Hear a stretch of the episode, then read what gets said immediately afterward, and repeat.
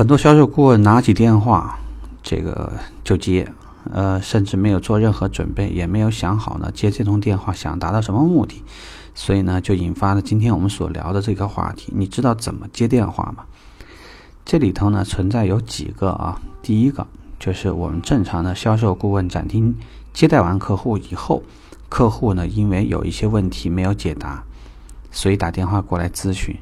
那在这里呢，我就要问第一个问题：你是不是每一个客户的电话都很认真的备注了？因为这样呢，你可能会出现的情况不是，哎，谁什么事，而是张先生您好，哎，很高兴接到您的电话。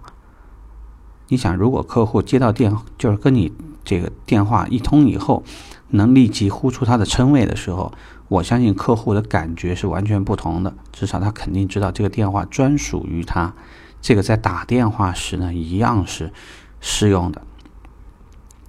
第二，即使是接电话时，也要尽可能帮着客户重复一下客户关心的问题，这样呢，至少避免后续你跟他聊的话题其实处于跑题状态。就是如果客户提到一个问题，你帮他简单的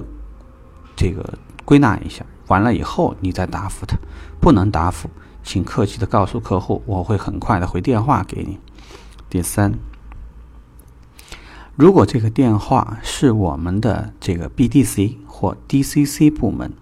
那么你应该有一套较为完整的规范，例如上午好、下午好，或者是中午好，这里是哪里哪里，我我是销售顾问，呃，谁谁谁啊，你叫我小李就行，请问有什么可以帮您的？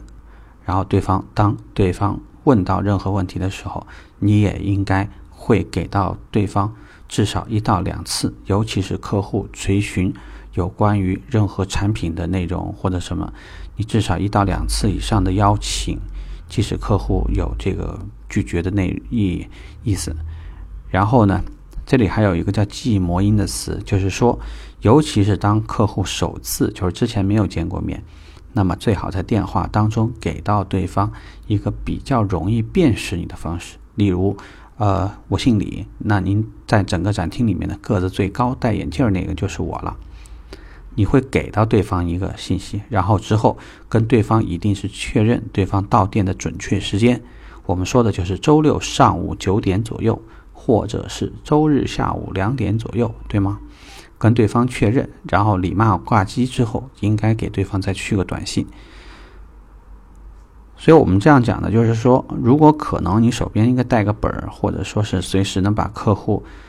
提到的一些敏感的话题、需要回复的内容，你至少能够记录下来。如果不能记录下来，当然有一些手机呢也会提供录音功能。在这里呢，呃，如果是有一些新人对自己打电话，这种技巧不是太。有把握，呃，我也可以建议呢，你可以尝试。你觉得每一个电话，或者说某一些电话很重要的话，你可以在接通电话之前把录音功能开启。这样呢，在之后你可以回过头来再确认一下，有哪些内容可能担心忘了。啊，用这种方法呢，你的接听电话的效率，包括就是说给到对方的感觉，可能会好一些。希望呢，这个对你有所帮助。OK。Bye bye.